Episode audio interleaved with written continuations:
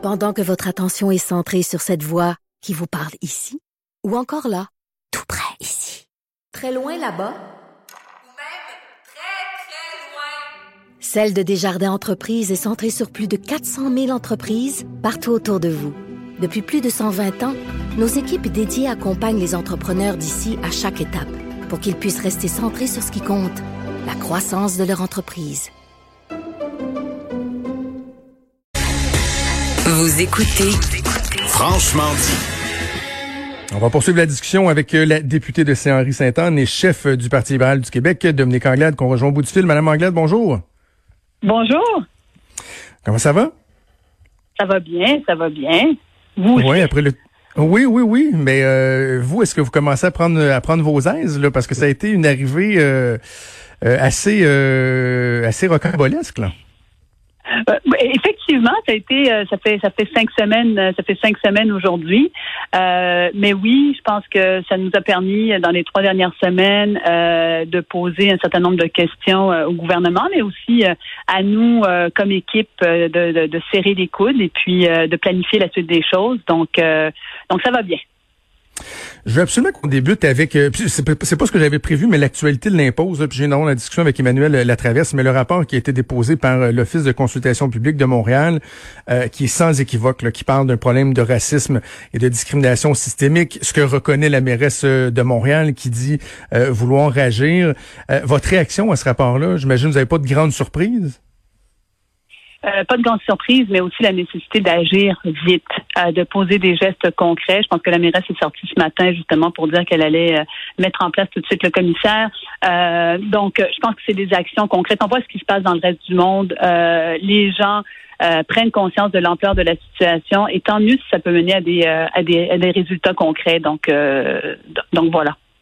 Parce que vous, de votre côté, c'est clair, le racisme systémique, vous le reconnaissez, c'est quelque chose qui, est, Ben qui oui, existe? Oui, c'est quelque chose qui existe. Écoutez, ça a été euh, amené euh, dé- déjà dans les années 80. On parlait de ça avec la Cour suprême. Euh, le, le concept même était pas était discuté euh, en Cour suprême. Puis je pense qu'il faut vraiment euh, distinguer euh, le, le, le, le terme, c'est pas d'aller culpabiliser les gens puis de dire ah Exact. les Québécois sont racistes, ce qui n'est pas le cas du tout. C'est juste de reconnaître qu'on a un système qui a des biais et qui fait en sorte que euh, des gens sont discriminés et comment est-ce qu'on est capable de régler ce problème-là? Puis si c'était pas systémique, ben je veux dire, ça fais- ça ferait pas aussi longtemps qu'on en parle. Donc, il faut, faut le reconnaître sans culpabiliser qui que ce soit, puis poser des gestes par rapport euh, euh, par rapport à ça. C'est quoi votre interprétation de, la position du premier ministre sur cette question-là? Moi, j'ai bien hâte de voir là, à 13 heures, euh, lorsqu'ils vont annoncer la formation du- d'un comité, euh, comment il va réagir au rapport qui a été déposé ce matin. Mais vous, là, vous êtes face à lui, à, à François Legault, vous le côtoyez depuis des années. Euh, votre interprétation de, son, entêtement, diront certains, à, à ne pas reconnaître ce phénomène-là, comment vous l'expliquez? C'est- ben, c'est un entêtement. C'est un entêtement. Euh, puis même son ministre, hein, M. Carman, euh, a dit que finalement, euh, il pense que ça existe aussi. Alors même son ministre, qui va être, d'ailleurs, il devrait être questionné là-dessus parce que il, il a lui-même reconnu en entrevue que c'est quelque chose effectivement qui, qui, qui existe. Il doit le reconnaître. Donc, je, je- je pense qu'il faut en arriver à ça. Puis il faut simplement expliquer les choses. C'est un devoir de pédagogie que l'on a comme politicien de dire qu'il y, a- a personne qui accuse qui que ce soit. Euh, c'est pas des individus. C'est il faut qu'on en parle de la même manière dont on parle de l'intimidation. On va dire euh, il y a l'intimidateur, l'intimidé. Est-ce qu'on peut reconnaître qu'on a un enjeu au niveau de l'intimidation au Québec? Puis comment est-ce qu'on va collectivement essayer de régler ce- cette problématique-là? Je pense que c'est comme ça qu'il faut le prendre. Puis tout le monde est interpellé par ça et on peut trouver des solutions à partir du moment on reconnaît la situation. Euh, Êtes-vous confiante, Madame Anglade? Parce que je parlais avec euh, des intervenants, euh, notamment la semaine dernière, je m'entraînais avec le, rappeur Webster qui disait l'impression qu'à chaque fois, il y, a- des occasions manquées. Parce que vous avez l'impression que la mobilisation qui est carrément à l'échelle mondiale en ce moment, est-ce qu'il y a vraiment eu une opportunité de concrètement réussir à changer les choses, à faire des percées, des avancées en la matière? C'est sûr qu'il y a une, c'est, sûr qu'il y a une, une opportunité de faire avancer les choses et je le souhaite. Je le souhaite. Euh, et je crois qu'il y aura des juridictions qui vont se démarquer plus que d'autres, euh, qui vont arriver avec des idées qui sont originales, qui sortent des sentiers battus, qui, euh, qui règlent des problèmes. Et euh, je souhaite qu'au Québec, on soit capable d'arriver à, d'arriver à, à, à la même chose. Donc euh, maintenant, évidemment, on a bien beau parler de ça, la réponse, ça va être dans six mois où est-ce qu'on en est, dans un an où est-ce qu'on en est, dans deux ans où est-ce qu'on en est. on, va voir le résultat euh, au fruit que ça va donner. Oui, absolument. OK, je veux qu'on parle absolument de la fin euh, en queue de poisson là, de la session parlementaire et le projet de loi 61 qui finalement euh, n'aura pas cheminé, n'aura pas été euh, adopté. J'ai l'impression, Mme Anglade, que qu'on vient, que le gouvernement avait été trop gourmand, peut-être voire même imprudent. Certains diront que c'était l'urgence de la situation qui les a forcés à déposer un projet de loi qui était perfectible, en tout cas absolument pas sans, sans faille. Mais est-ce que les partis d'opposition n'avaient pas une responsabilité quand même de travailler avec le gouvernement, de s'entendre pour que on en arrive à adopter euh, une nouvelle mouture de ce projet de loi-là qui permette effectivement de, contribuer à la relance économique? Parce que là, il y a plein de gens qui le dénoncent. Là. Les municipalités, euh, euh, les détaillants qui ont été oubliés dans le projet de loi Omnibus, etc. il y a des gens qui disent les oppositions auraient avaient une obligation de réussite. Les, je pense que les, parlementaires, on avait tous une obligation de, de, réussite. Mais je vais d'abord dire un certain nombre de choses par rapport au projet de loi 61. Premièrement, c'est pas un projet de relance économique, c'est un projet d'accélération des infrastructures. Euh, lorsque l'on parle, par exemple, des détaillants, il y a tout un volet qui peut très bien faire partie. Euh, il n'y a pas besoin du projet de loi 61. Il est totalement indépendant. Puis on a voulu le mettre là-dedans puis le rentrer dans, dans, le projet de 61, alors que c'était pas nécessaire. Euh, ce n'est encore une fois, c'est pas un projet de, relance économique. Euh, si on parle vraiment de relance économique, dites-moi pourquoi jusqu'à présent tout ce qui est disponible pour nos entreprises, ce sont des prêts et des garanties de prêts, alors que c'est largement critiqué par le milieu puis que les entreprises ont besoin davantage euh, de moyens et de liquidité. Si c'était un projet de relance économique pourquoi on ne parle pas des milliers de dossiers euh, où ils demandent davantage d'argent pour la formation aujourd'hui? Euh, si c'était un projet de relance économique, pourquoi est-ce qu'on ne parle pas de, ce que, l'aide qu'on va apporter justement aux détaillants? C'est indépendant du projet de loi 61. Donc, la réalité, c'est qu'on a voulu aller chercher de grands pouvoirs, euh, essayer de faire passer ça sur le dos de la crise sanitaire. Et M. Legault, aujourd'hui, en entrevue, a dit, moi, de toute façon, euh, même s'il n'y avait pas eu la crise, j'aurais voulu passer le projet de loi parce que c'est ça que j'ai besoin de faire pour faire avancer mes dossiers. Il l'a dit. Il l'a dit. Donc, euh, vous voyez bien que c'est pas lié avec la crise, la crise sanitaire. C'est une manière d'utiliser la crise pour essayer de faire avancer des dossiers d'infrastructure. Mais en même temps, est-ce que vous reconnaissez pas qu'on a un problème de lenteur euh, au Québec, de lourdeur ah administrative? Puis moi, je, je, suis de ceux qui euh, qui, qui appelaient là, à faire attention, euh, pas éviter la surchauffe dans le milieu de la construction pour pas qu'on connaisse des ratés comme on a, on, a connu jadis, puis des dérapages. Mais en même temps, c'est quand le premier ministre il, se présente en campagne électorale, ben François Legault, à, à, l'époque, qui était chef de la CAQ, qui dit, moi, là, un de mes engagements, c'est d'accélérer le traitement de différents dossiers parce que je trouve que c'est épouvantablement long que ce soit pour construire euh, un métro, une école, un CHSLD, c'est vrai que les gens trouvent que c'est long, qu'il y a une lourdeur administrative qui, qui, qui est tannante au Québec. Là. Euh, vous, vous, avez raison de le souligner, absolument. Mais la manière, c'est pas parce que tu as un problème que tu peux proposer n'importe quelle solution. Euh, si tu as un problème, tu peux très bien dire, ben moi, il y a des enjeux. Là, j'ai 202 projets que j'aimerais passer. Sur les 202 projets, il y en a une vingtaine qui nécessitent que euh, on, on, travaille davantage avec l'environnement puis qu'on mette davantage de ressources. Ben, alors, mettons les ressources nécessaires là où on a besoin de le faire.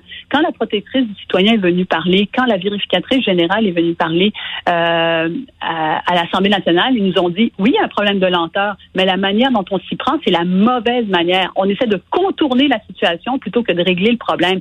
C'est ça le reproche qu'on fait au projet de loi 61. Essayer de régler le problème, essayer pas de contourner la situation qui amène d'autres problèmes, euh, et d'un point de vue environnemental et d'un point de vue éthique.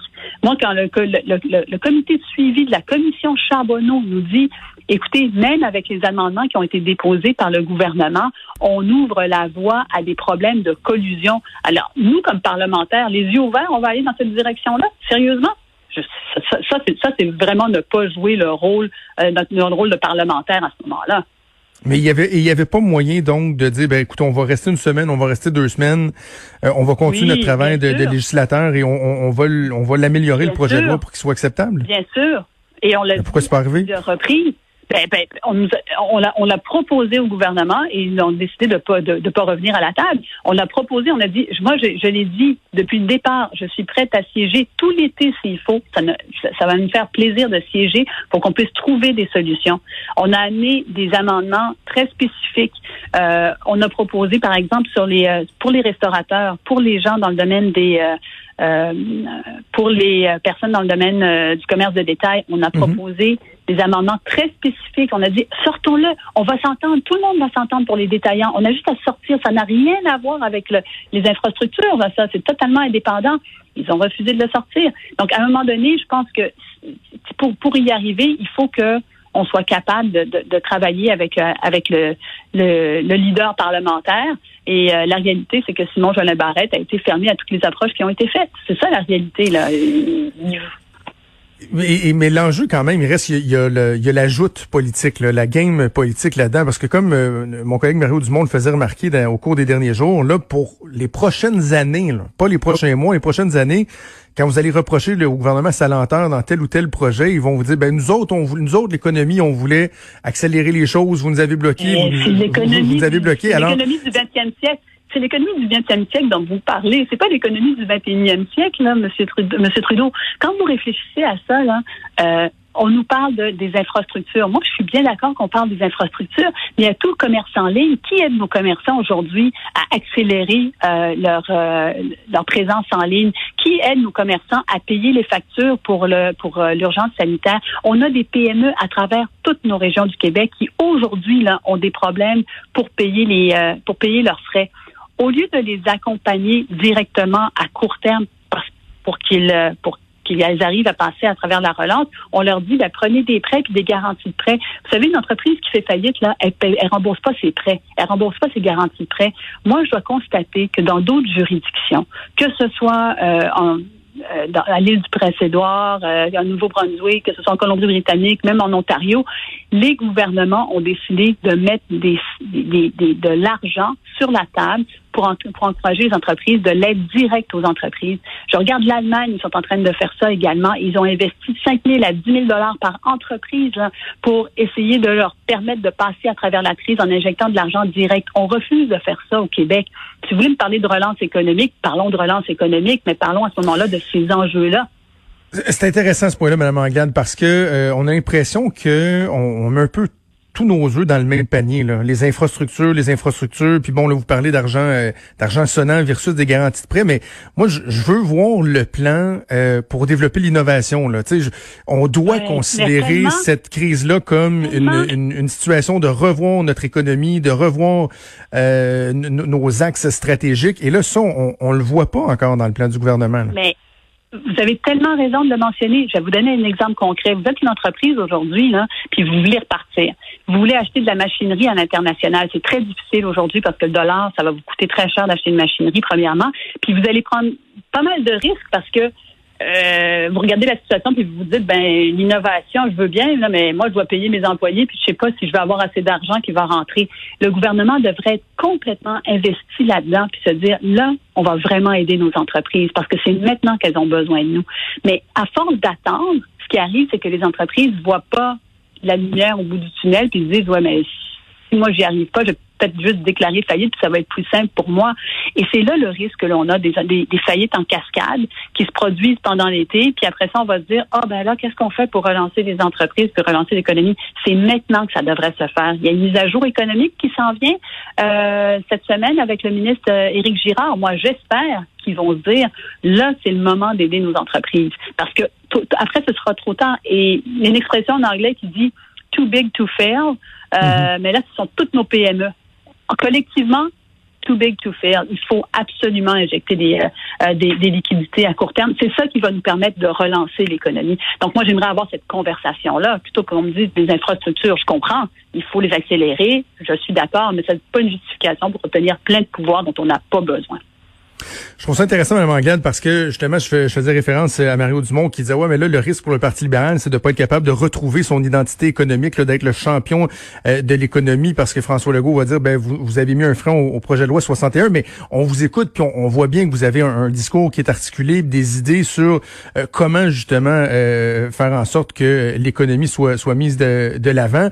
Mais est-ce que vous ressentez une espèce de frustration à voir à quel point le message gouvernemental est, omniprésent. Là. Je veux dire, euh, certains même commencent à remettre en question le, fameux point de presse de 13 heures qui, euh, bon, oui, parle de la pandémie, de la santé publique, mais qui sert au gouvernement devant une très, très large tribune euh, à s'adresser aux gens, à répondre à toutes les questions. Et là, on se demande des fois, elle est où la place des, des, partis d'opposition là-dedans? Ben, euh, je, non, je peux pas dire que j'ai une frustration. Je, je viens d'arriver en fonction, euh, ça fait cinq semaines. Mais ce que je peux vous dire, par contre, c'est que le Parti libéral sera toujours le parti de l'économie moderne, d'une économie visionnaire, d'une économie qui se tente pas de dire ah ben il y a juste une manière de penser les choses. Aujourd'hui, là, Monsieur euh, Monsieur Trudeau, l'ancien gouverneur du euh, de la Banque du Canada, euh, qui a été qui a été également le gouverneur de la Banque britannique, Monsieur Carney, qu'est-ce qu'il fait aujourd'hui? Lui, il est responsable de finances et changement climatique ensemble, puis il dit la relance, ça ne peut être qu'associer les deux ensemble.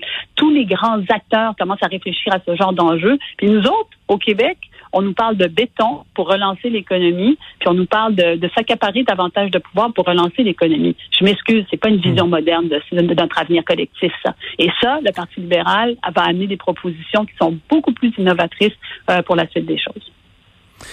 Malgré la période estivale, ça va être très intéressant de, de, suivre tout ça là, euh, dans, euh, dans, dans l'actualité. Mais en attendant, on va vous laisser aller accrocher deux, trois cadres dans votre bureau. Je n'ai pas eu le temps de faire ça encore. on va aller, euh, on va aller faire ça, puis on va aller aussi euh, travailler avec l'équipe. Puis euh, je pense que tout le monde est très, on a, on a une équipe très soudée en fait. C'est ça qui est chouette à voir. On a une équipe très soudée et, et qui a envie de, de, de proposer, vous proposer beaucoup d'idées. Donc vous allez pouvoir le, le constater par vous-même de notre cet été puis dès la rentrée. Dominique Anglade, merci beaucoup de votre disponibilité. Bonne journée, on se reparle bientôt. Merci, au revoir. Merci, au revoir. Vous écoutez Franchement dit. Avenir sur Cube Radio. Cube Radio. Dès 12, on n'est pas obligé d'être d'accord avec Sophie Durocher. Cube Radio. Cube Radio. Autrement dit. Et maintenant, autrement écouté.